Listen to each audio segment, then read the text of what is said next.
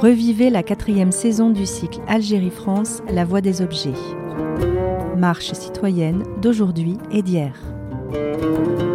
Ce cycle de rencontres interroge les relations qu'entretiennent depuis près de deux siècles la France et l'Algérie, mais aussi leurs échos dans la vie actuelle de chacun des deux pays. Cette saison 4, qui s'est tenue en février 2020, souhaitait mieux comprendre l'ample mobilisation pacifique que portait la population algérienne depuis février 2019 en évoquant les grandes manifestations démocratiques dont elle fut l'actrice au cours des trois dernières décennies de la période coloniale. Algérie-France, la voie des objets, vous est proposé par le MUSEM, Musée des civilisations de l'Europe et de la Méditerranée. Qui? Un peuple, ses forces vives mouvement qui a réuni en masse des femmes et des hommes de tous âges, origines et conditions, invite à réinterroger nombre des questions propres à l'émergence du peuple algérien dans l'histoire. Quelles mobilisations, professionnelles ou locales, ont préparé le mouvement actuel? Quel rôle ont joué les femmes dans l'action collective, aujourd'hui comme hier, et quel statut auront-elles dans l'Algérie de demain? Comment la jeunesse actuelle se réapproprie-t-elle l'histoire de la libération nationale et celle de l'Algérie indépendante? Comment les Algériens ont-ils fait du langage et de l'humour l'une des meilleures armes de leur combat? Une discussion avec la romancière Maïssa B et l'historien Pierre Vermeren. Modérée par la journaliste Daika Dridi.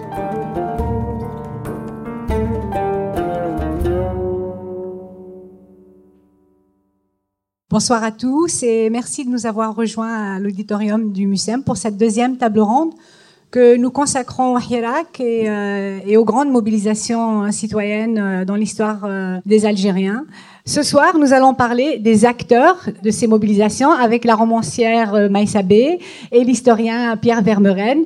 Avant de commencer cette table ronde, je voudrais passer la parole à Christian Féline, qui est historien et qui a conçu euh, avec euh, Florence Udovitz et euh, Camille ce, ce, cycle de trois soirées thématiques sur les manifestations en, en, Algérie. Bon, je crois que c'est facile à comprendre et que ça peut se dire rapidement. Lorsqu'il y a quelques mois, on a commencé à réfléchir à une programmation pour ce quatrième cycle, c'est bien ça?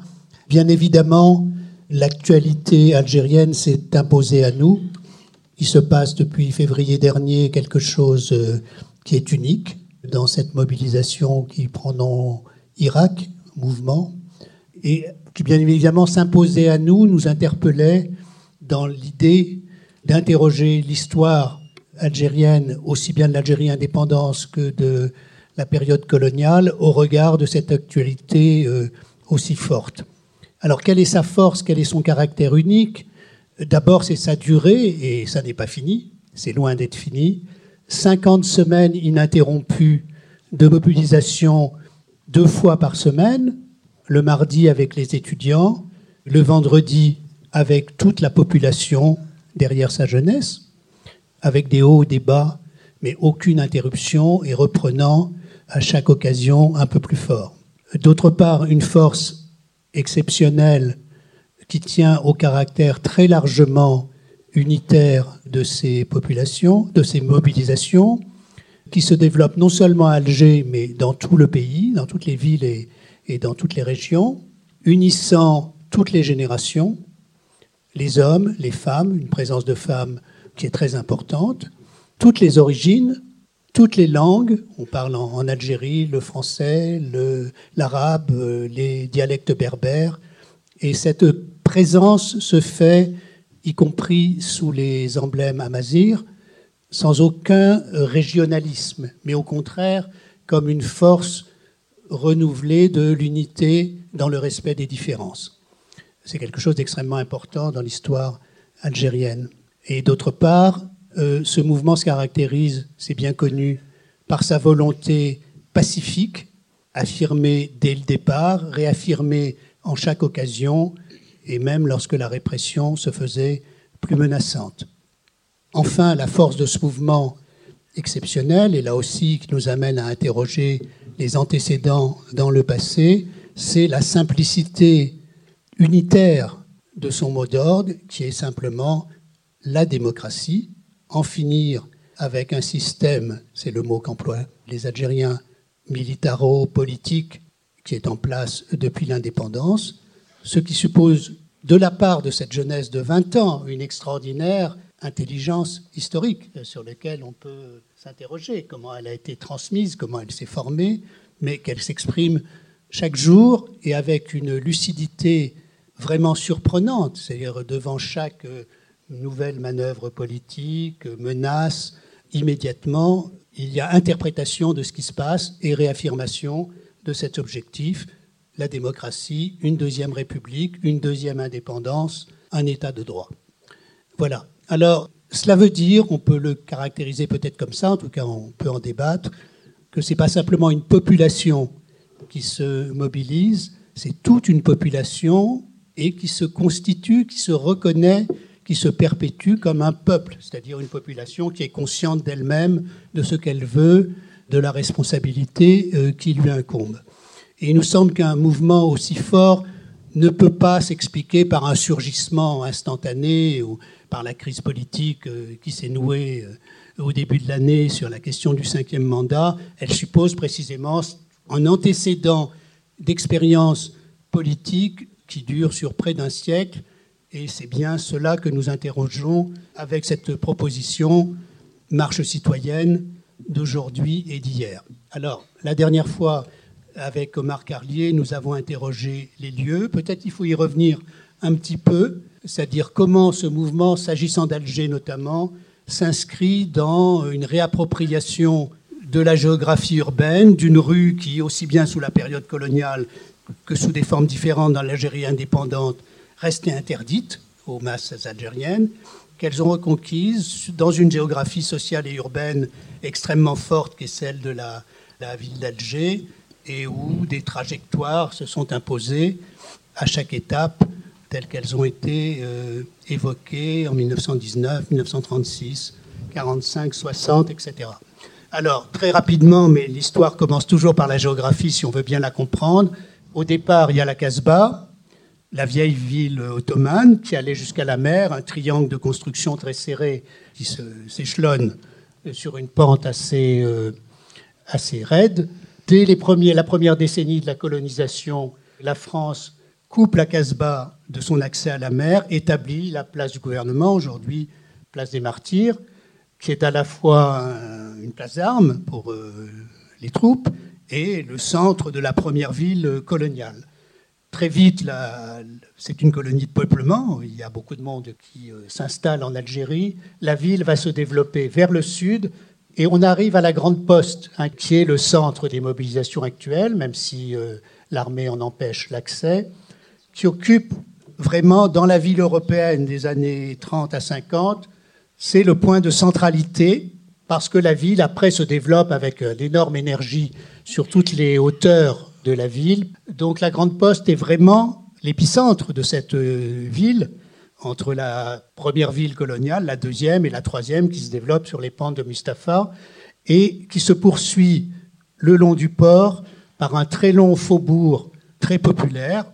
C'est le seul faubourg d'Alger où se mélange dans la période coloniale une population à dominante espagnole, italienne, ouvrière et des micro-quartiers d'origine euh, musulmanes qui font partie aussi de cet Alger populaire qui se mobilise notamment dans les grandes mobilisations de décembre 60 dont on parlera. À l'autre bout, vous avez un autre faubourg, c'est important pour euh, comprendre dont on parle, qui est Bab el-Oued, qui euh, s'établit après les remparts euh, ottomans qui ont été détruits. Bab el-Oued, ça veut dire la porte de la rivière, et qui est un faubourg européen, populaire, avec une forte population d'origine espagnole. Voilà. Donc vous avez la géographie. D'où partent euh, les manifestations aujourd'hui Bablouette, c'est le gros, c'est le gros du contingent. Et alors non, dernière chose qui est très important, à partir de la Grande Poste, au début de la rue Michelet, vous avez le quartier des facultés, le tunnel des facultés, qui bien évidemment jusqu'à 1962 est un quartier européen euh, totalement, le quartier des étudiants et toutes les manifestations l'Algérie française se concentre dans cette zone. Aujourd'hui, c'est normal, c'est l'épicentre du Irak qui voit converger des mobilisations venant du faubourg euh, Belouizdad, l'ancien Belcourt, de Bab el-Oued, et qui se concentrent sur la Grande Poste. Et euh, on pourrait, avant de commencer, donner la parole à Pierre Vermeuren. Vous, vous êtes historien, vous enseignez l'histoire contemporaine à l'Université de Paris 1. Et avec vous, on va remonter dans l'histoire. Et je voudrais vous demander comment se manifestait la jeunesse au moment des mobilisations qui sont faites pendant la, la période de la lutte euh, anticoloniale. Bonsoir. Euh, la jeunesse, vous savez, c'est une invention assez moderne. Avant, les gens étaient jeunes, mais je savais pas s'ils ils savaient qu'ils faisaient partie de la jeunesse. Disons que pour en arriver à ce qu'on a vu à l'instant, effectivement, il y a une très longue histoire politique et il y a eu énormément d'obstacles. Il faut se rappeler le contexte euh, historique et politique qui était celui de l'Algérie coloniale, dans lequel euh, les Algériens musulmans vivaient sous le statut de l'indigénat et euh, le statut de l'indigénat interdisait les, rassemblements publics, même je crois à partir de trois personnes. Donc c'était pas pour faire une manifestation avec des centaines ou des milliers de personnes. Donc il faut distinguer, je dirais, la France qui était en Algérie et qui était composée d'Européens de diverses origines, mais enfin qui finissait par fabriquer une partie du peuple français et qui participait de l'histoire euh, politique et sociale de la France. C'est pour ça que, de même que euh, l'affaire Dreyfus, à sa manière, avait fait écho euh, en Algérie, de même que l'après-guerre de 1914 ou la libération ont fait écho en Algérie, euh, et bien évidemment les événements du Front populaire et le Front antifasciste ont fait écho, notamment dans les milieux syndicaux, politisés, ouvriers d'Algérie, et d'Alger en particulier, qui était quand même la, grande ville industrielle du pays, en tout cas avec des activités très diversifiées. C'était pas une ville immense, mais c'était quand même une ville à l'époque dans l'entre-deux-guerres qui devait euh, dépasser les 200, faire entre 200 et 300 000 habitants, donc c'était quand même assez important. Il y a d'autres villes, hein. Oran était plus européenne encore. Alors finalement, euh, vous voyez, ça dépend de qui on parle en fait, parce que il y a les femmes aussi. Et puis plus tard, il y aura les Kabyles. En réalité, tout le monde va se mettre à manifester et à défiler et à revendiquer très progressivement. Dans un premier temps, les musulmans euh, ne peuvent pas. Euh, il y a eu les luttes armées euh, du 19e siècle, mais à partir du moment où le statut de l'indigénat entre officiellement en vigueur en, en 1881, on est vraiment, on entre dans une autre période. On entre dans un, une sorte de, de tunnel justement euh, qui va durer jusqu'à la deuxième guerre mondiale. Bon, il n'empêche que tout le monde cohabite dans cette ville, en tout cas un certain nombre de gens cohabitent, une minorité de musulmans toutefois ils sont là, euh, j'allais dire ils sont au spectacle de la vie sociale française qui se déroule à Alger et dans laquelle participent surtout des hommes. Euh, on est dans une société méditerranéenne avant la guerre, il y a des manifestations, des revendications sociales qui sont assez dures et qui sont le fait des syndicats qui sont essentiellement masculins.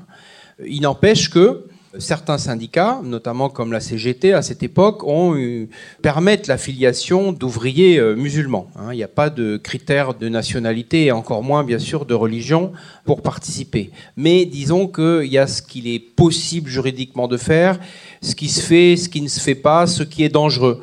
Donc je crois que les manifestations d'avant-guerre, elles ont, pour certaines d'entre elles, un caractère politique et elles sont plutôt le fait de notables, y compris musulmans. Bien sûr, je pense à ce qui s'est passé entre 1919 et 1922, c'est-à-dire au moment où la vie politique a commencé à s'ouvrir avec le fameux décret de 1919 ou la loi pardon de 1919 qui a ouvert le corps électoral des hommes musulmans. Je crois qu'on est passé de quelques milliers à une centaine de milliers, sauf que ces types, ils avaient fait pour la plupart d'entre eux la guerre de 14, donc c'était des gens qui avaient été habitués à une certaine discipline militaire. Voilà, donc ils sont rentrés dans la vie politique pour le collège musulman avec des élus qu'ils ont élus, bien sûr, euh, euh, en 1920, 1921. Et c'est dans ce petit intermède qu'on a eu ce qui s'apparente à une vie politique, à, des, campagnes politiques, notamment menées par la personnalité, le petit-fils d'Abdelkader, l'émir Khaled, qui était en retraite, qui est capitaine de l'armée française, qui est devenu un personnage politique au lendemain de la guerre et qui a fait un certain nombre de meetings et de réunions Par exemple, en Kabylie, je sais qu'à un moment, il arrive à faire une réunion avec plusieurs milliers de militants. Mais donc, c'est dans un cadre euh, assez particulier. Et puis, au bout d'un moment, il commence à, disons, à gêner les autorités coloniales et il repart en métropole. Bon. Donc, il y a un moment comme ça. Ensuite, il y a le moment de 1936 bien sûr, où il y a donc ce mouvement social qui débouche à Alger comme ailleurs par l'élection du, du, Front populaire. Il y a bien sûr des militants musulmans dans euh, les différents partis qui arrivent au pouvoir, que ce soit la SFIO ou euh, surtout le Parti communiste, et aussi dans les syndicats. Et finalement, les musulmans vont euh, créer quelque chose qui n'est pas à proprement parler une manifestation en juin 1936, qui est le fameux Congrès musulman mmh. d'Algérie ou des musulmans d'Algérie, et qui va rassembler à la fois des notables, des élus, bon, qui va rassembler des militants politiques, des partis politiques euh, français, euh, et en l'occurrence franco-algériens, euh, SFIO, Parti communiste, radicaux, etc., et aussi des élus, donc de fédération des élus indigènes, etc., mais aussi des oulémas, c'est-à-dire des militants souvent d'origine un peu bourgeoise de l'islam politique algérien, une association, l'association des oulémas musulmans d'Algérie qui s'est constituée en 1931. Et donc au congrès musulman, on va retrouver tout ce monde-là. Alors où est-ce qu'ils manifestent? Ils peuvent pas aller manifester avec des pancartes dans la rue. D'ailleurs, c'est pas leur objet. Ils vont se retrouver dans la plus grande salle d'Afrique qui est le cinéma Majestic, qui se trouve à Bab el Oued, et qui est une, une immense salle avec 4000 places, et qui va devenir un haut lieu de la vie politique, euh, la vie politique algérienne et algéroise jusqu'à Boumedienne, etc. En fait, ça s'arrête jamais, puisque cette immense salle, elle va devenir un lieu, euh, finalement, comme c'est enfermé, on peut discuter et on peut faire de la politique sans que ça gêne la rue. Parce que le problème avec la période coloniale, c'est que il faut que la rue reste sous le contrôle. Alors donc, on va accepter que la politique se fasse dans des salles, qu'elle se fasse éventuellement loin de la capitale, ou éventuellement, mais j'arrête là parce qu'on peut ne pas s'arrêter, ou éventuellement dans des stades. Parce qu'on reviendra sur le Mouloudia, euh, oui, mais les stades vont devenir un lieu, d'ailleurs, vous savez très bien que le Hirak a commencé dans les stades aussi cette fois-ci. Absolument. Et donc, c'est des hommes aussi, en l'occurrence. Donc pas vraiment de manifestation jusqu'au quand même en mai 45, euh, manifestation réprimée dans le sang massacre. Et ensuite, décembre 1960, et je voudrais passer à, à Maïsabé quand même.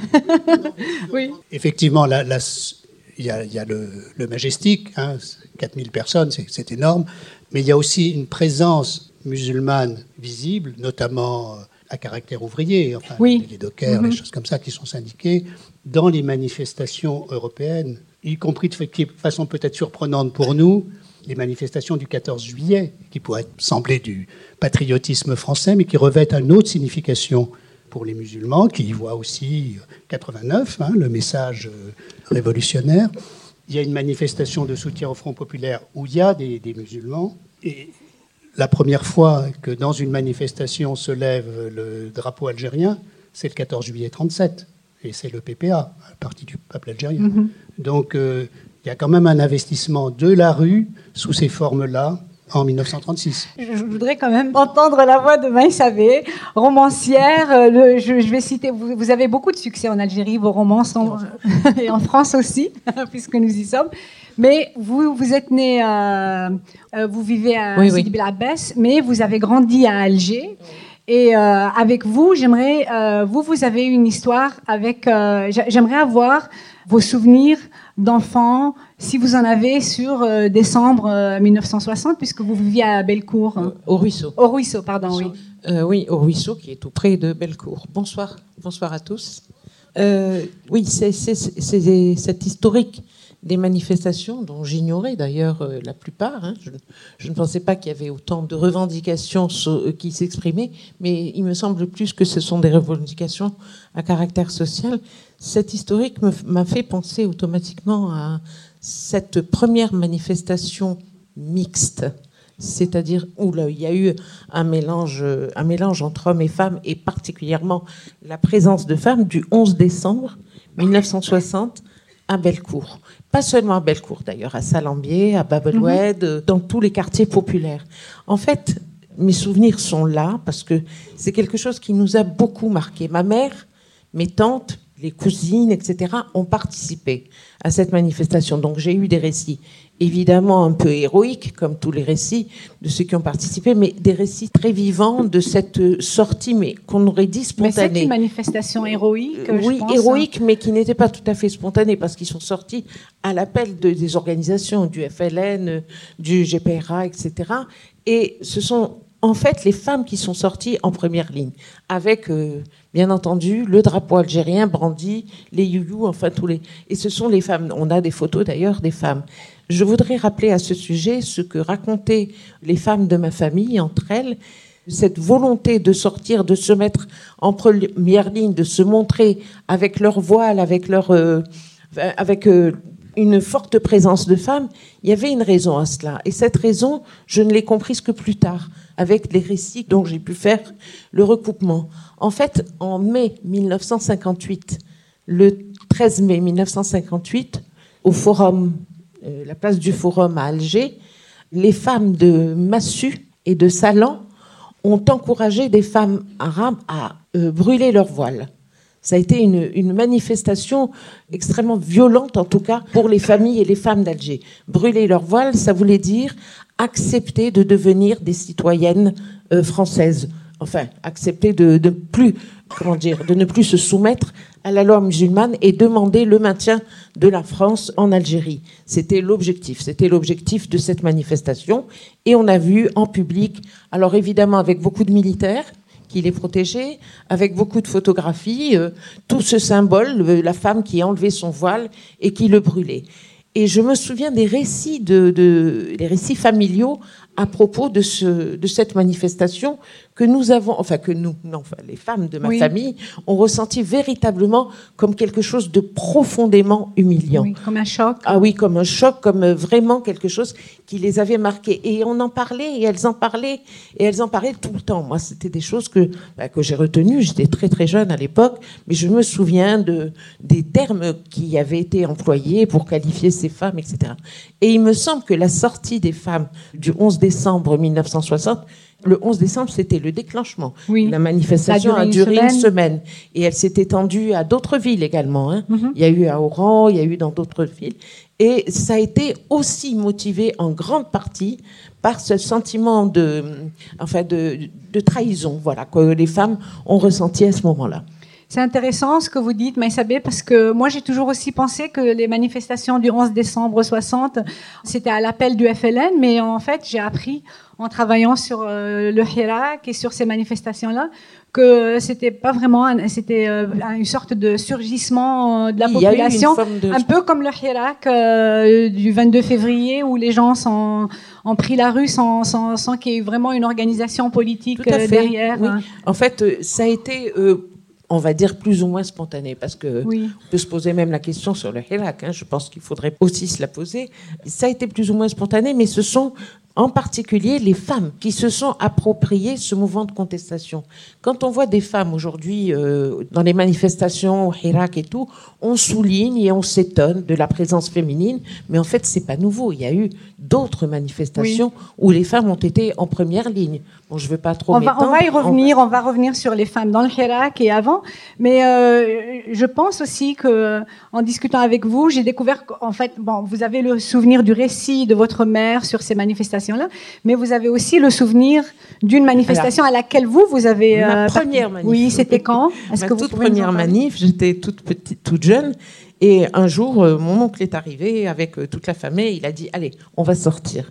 Qu'est-ce qu'on va faire? On va manifester. Manifester Pourquoi? Pour qui? Et en fait, c'était la fameuse manifestation de la fin de l'été 1962 à Alger. Ça s'est passé par ici, précisément à Alger, où des familles, euh, femmes, enfants, hommes, ont déferlé et sont allés au siège de l'Assemblée nationale, euh, l'Assemblée populaire nationale, pour essayer de dissuader les clans en présence de se faire, euh, de s'affronter. Le clan de la Wilaya 4, etc., et le clan d'Oujda. Et à ce moment-là, il y avait une véritable guerre. Je me souviens de cette manifestation. C'était l'été, il faisait chaud, nous avons couru, nous avons chanté, nous avons. Ça a été mon premier euh, manifeste politique entre guillemets, et ça, c'était aussi très présent. Et je ne sais pas si euh, ça portait ses fruits. Toujours est-il qu'en septembre, il y a un accord qui avait été signé, mais nos voix ont résonné dans la rue. Oui. Le Sebasnin Baraket, c'était euh, oui, ans, Baraket, c'est-à-dire mm. sept ans de guerre ça suffit. Et on essayait de, et ça c'est le lien avec le Hirak que j'avais fait tout à l'heure, c'est on essayait de défendre un État civil contre la mainmise du militaire. Ça doit vous rappeler forcément quelque chose.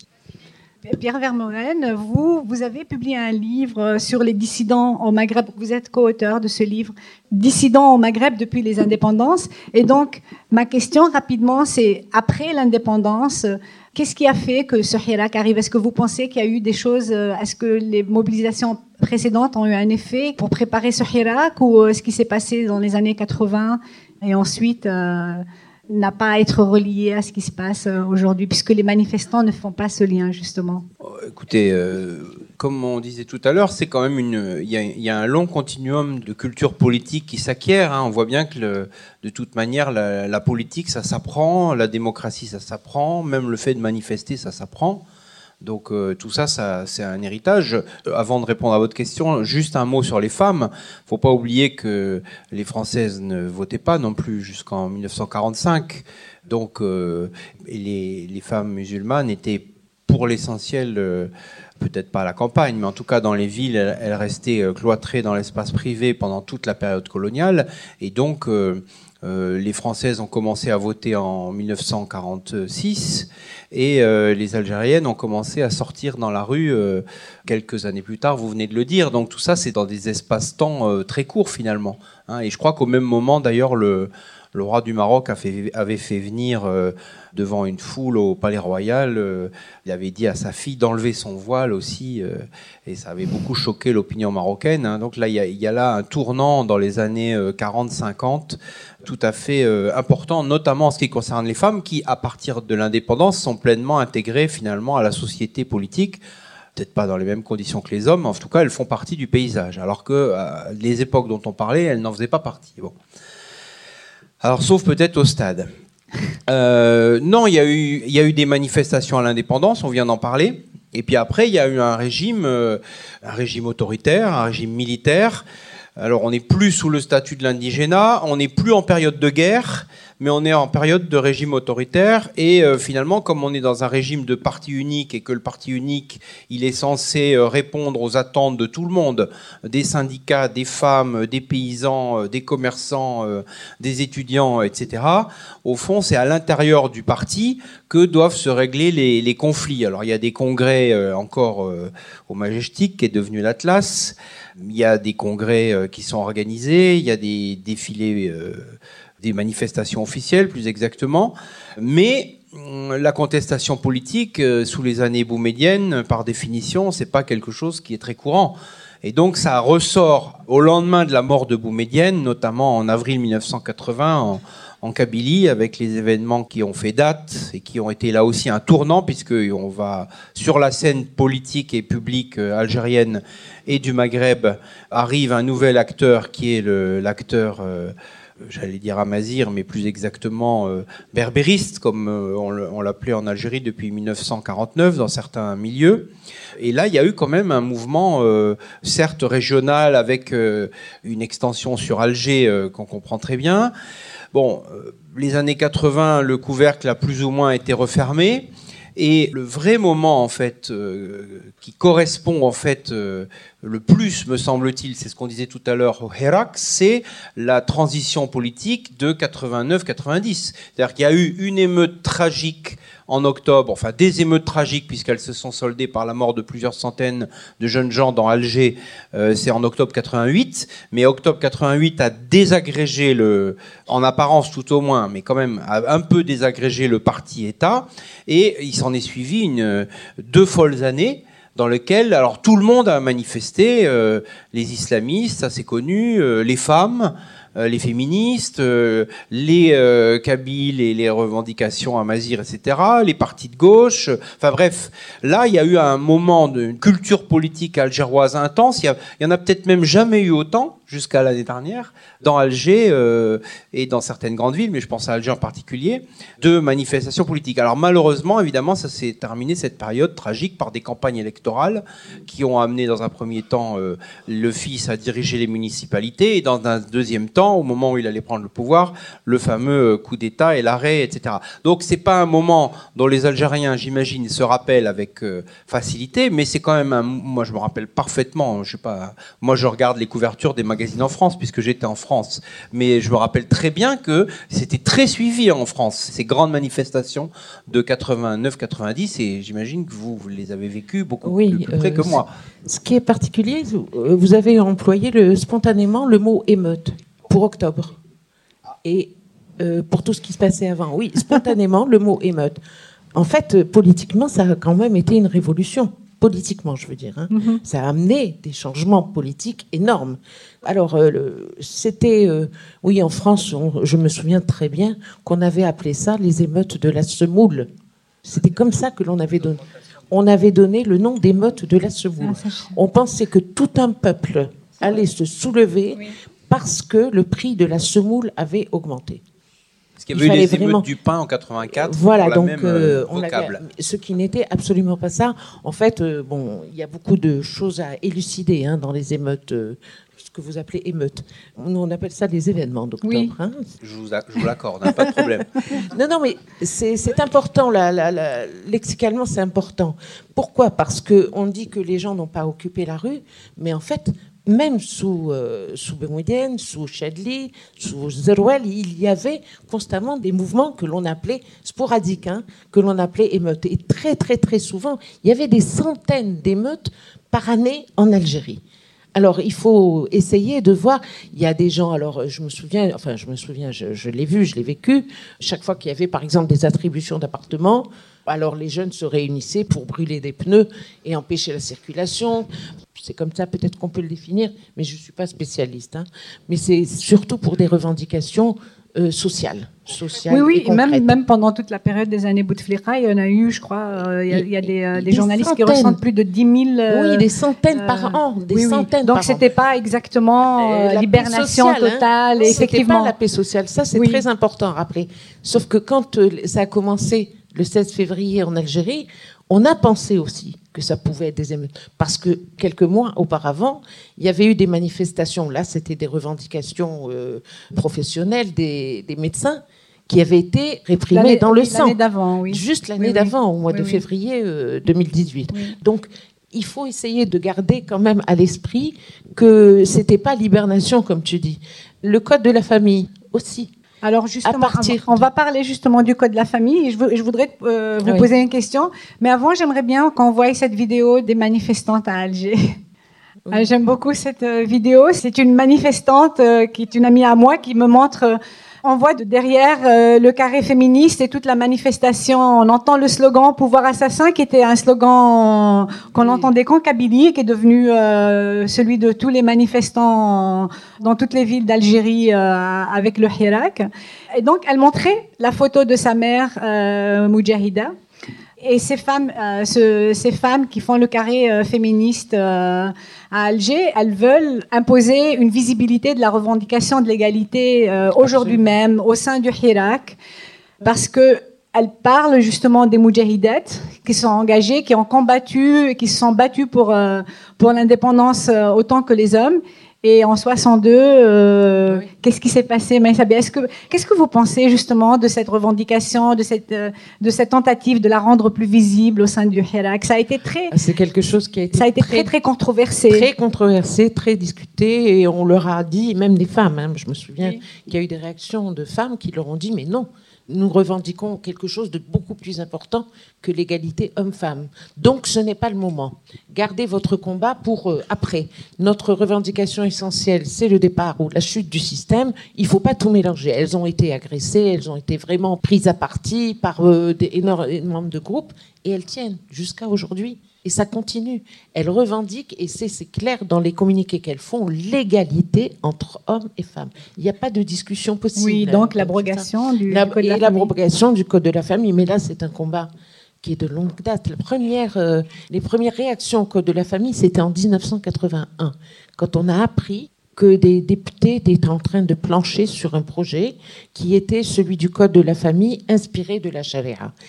81, je me souviens, on a commencé, les femmes ont commencé à essayer de se réunir, de discuter, etc.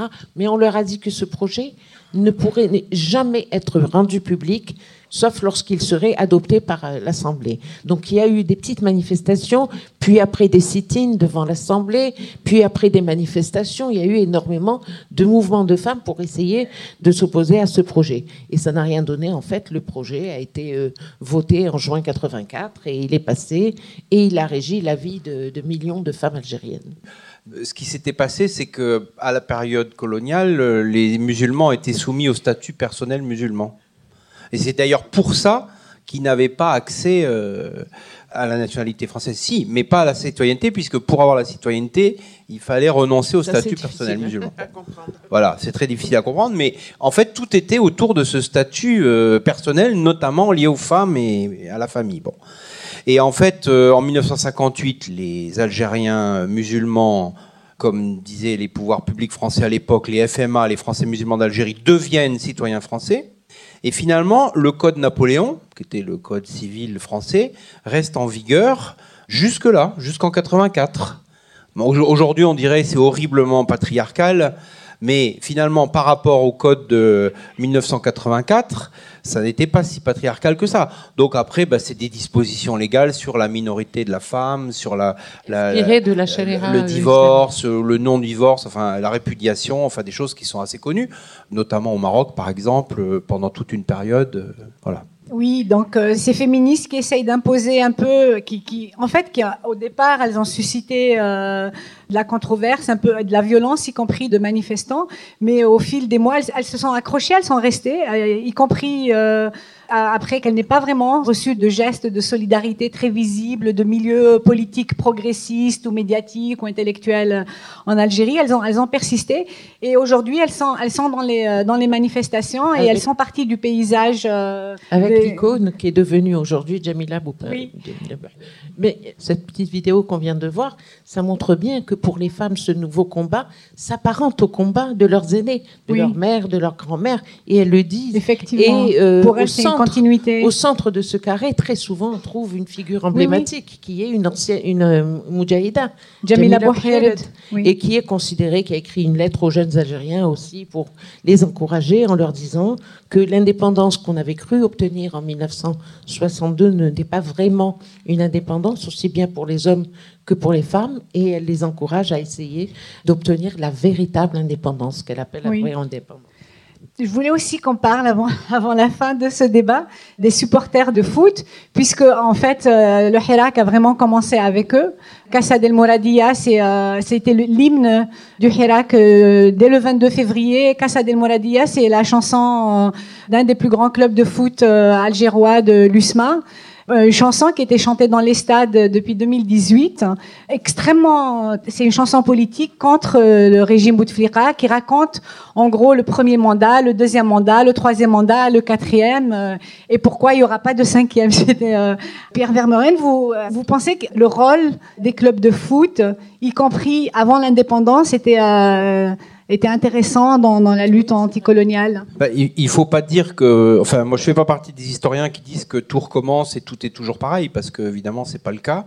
Mais néanmoins, il y a des correspondances. Et euh, on parlait des femmes, par exemple.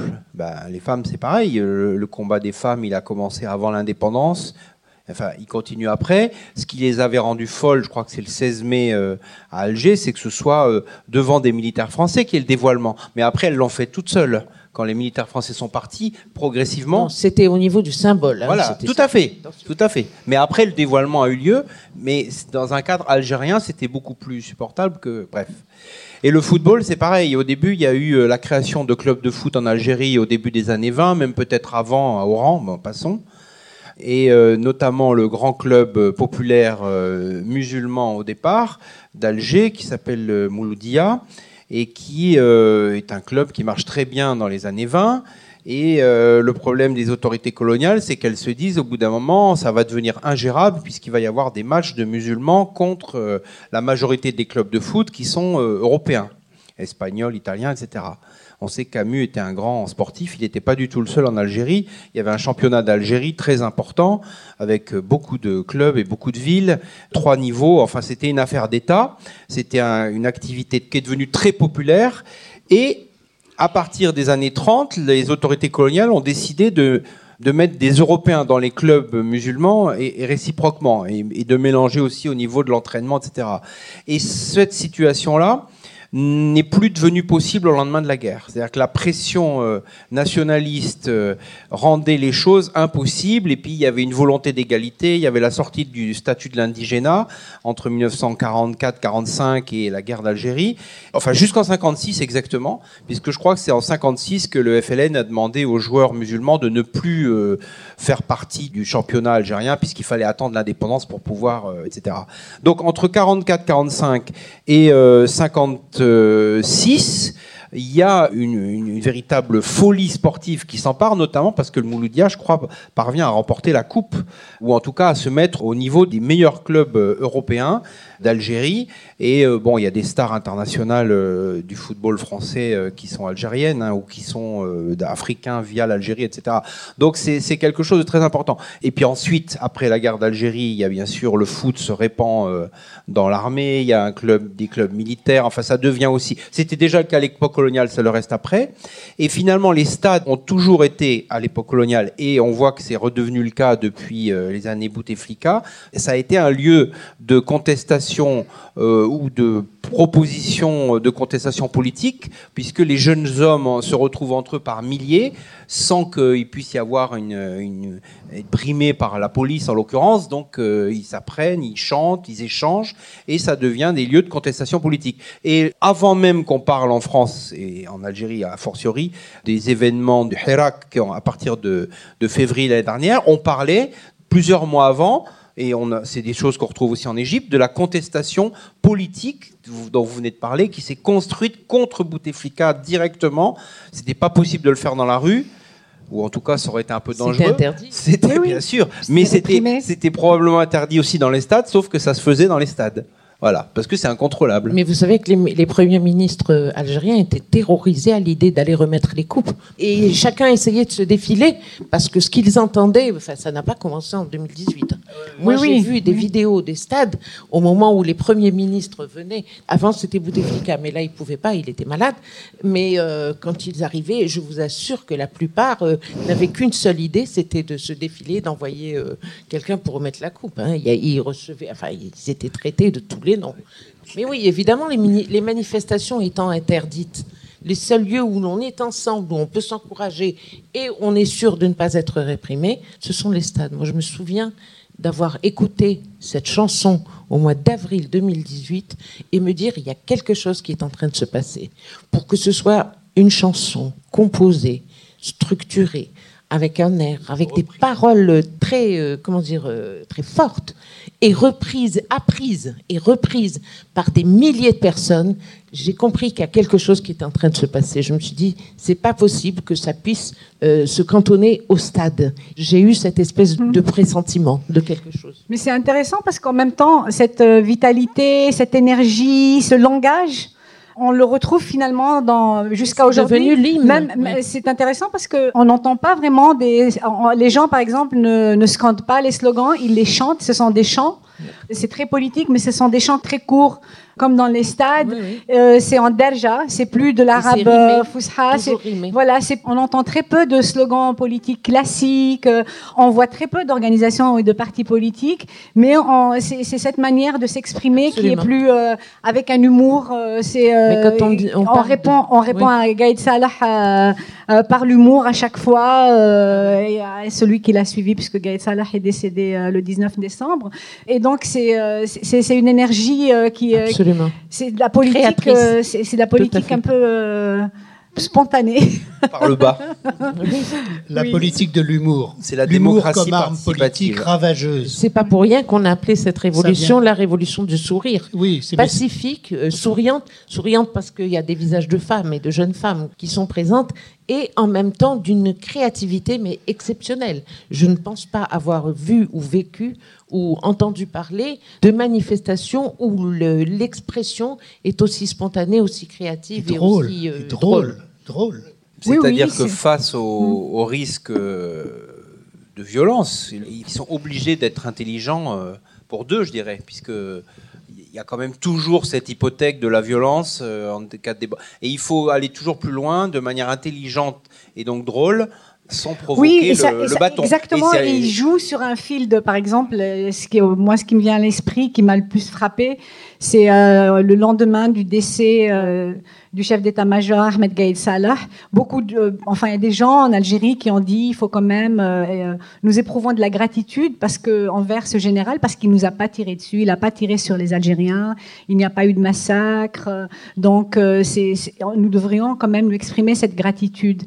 Et dès le lendemain, après le- les funérailles, euh, les obsèques officielles qu'il a eues, les manifestants, le lendemain, c'était un vendredi, les manifestants dans le Hirak avaient une chanson, c'était incroyable. La chanson, elle disait, euh, elle, elle parlait directement à celui qui l'a remplacé, Shingriha, Shingriha tire Alina.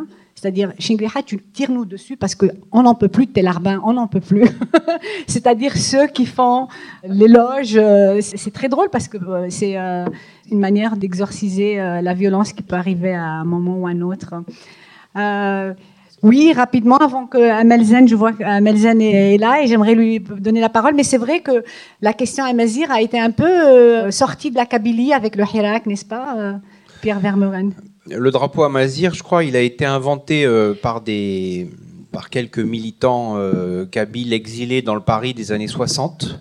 Et il n'était pas très connu. euh, bon, il a commencé à apparaître euh, lors des deux grands événements qui sont des manifestations que le pouvoir a essayé de garder d'une manière régionale euh, en Kabylie en 1980 et en 2001.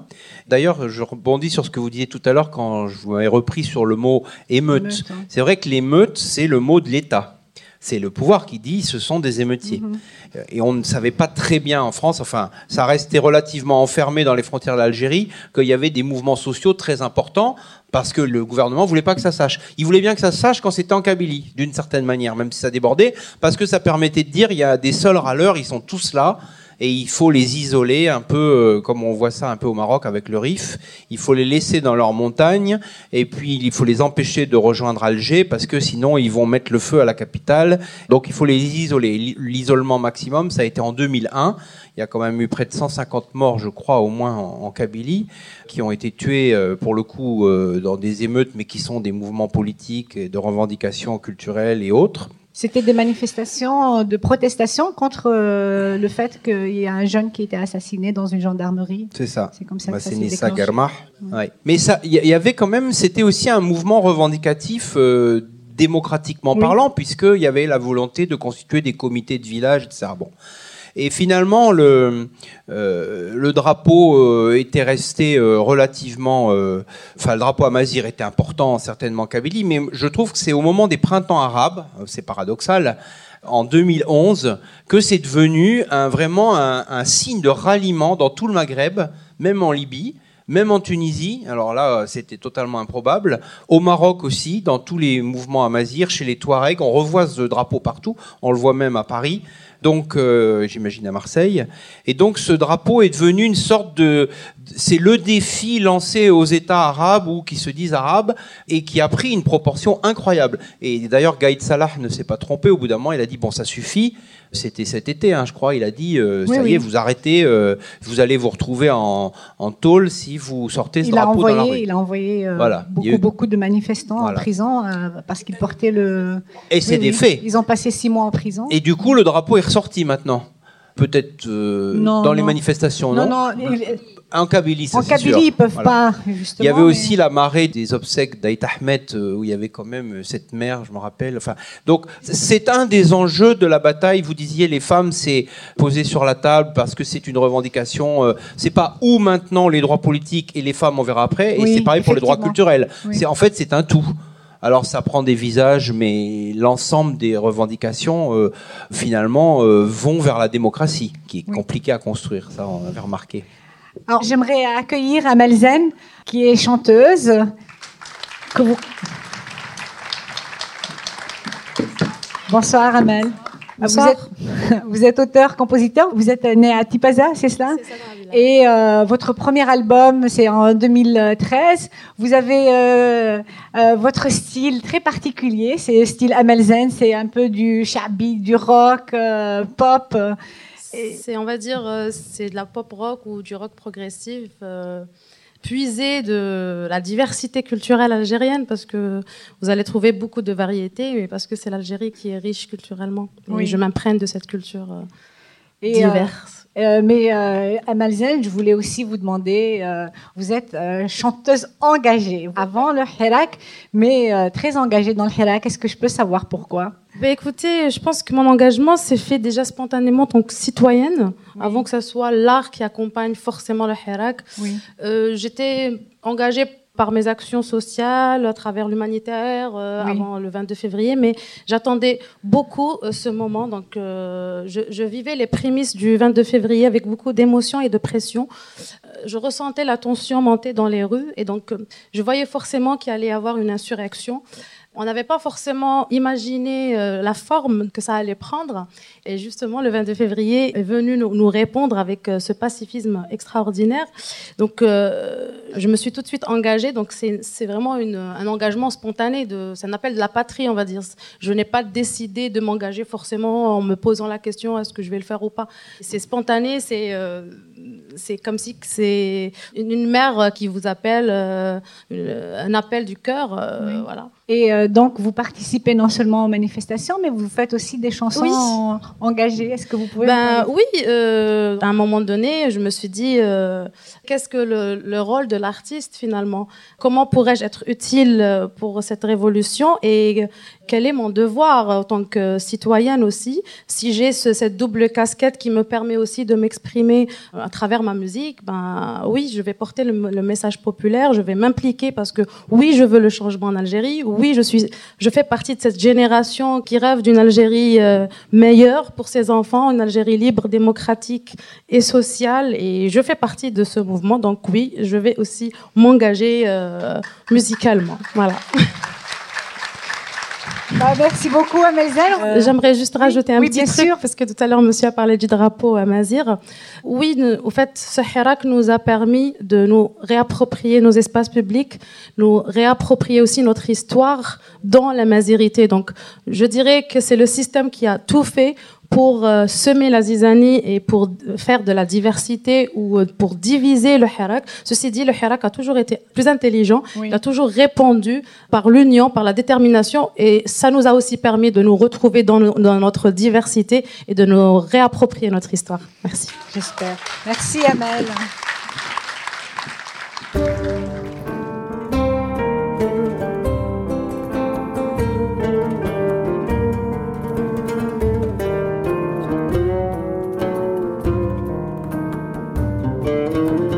C'était Qui Un peuple, ses forces vives Une discussion avec Maïssa B et Pierre Vermeren.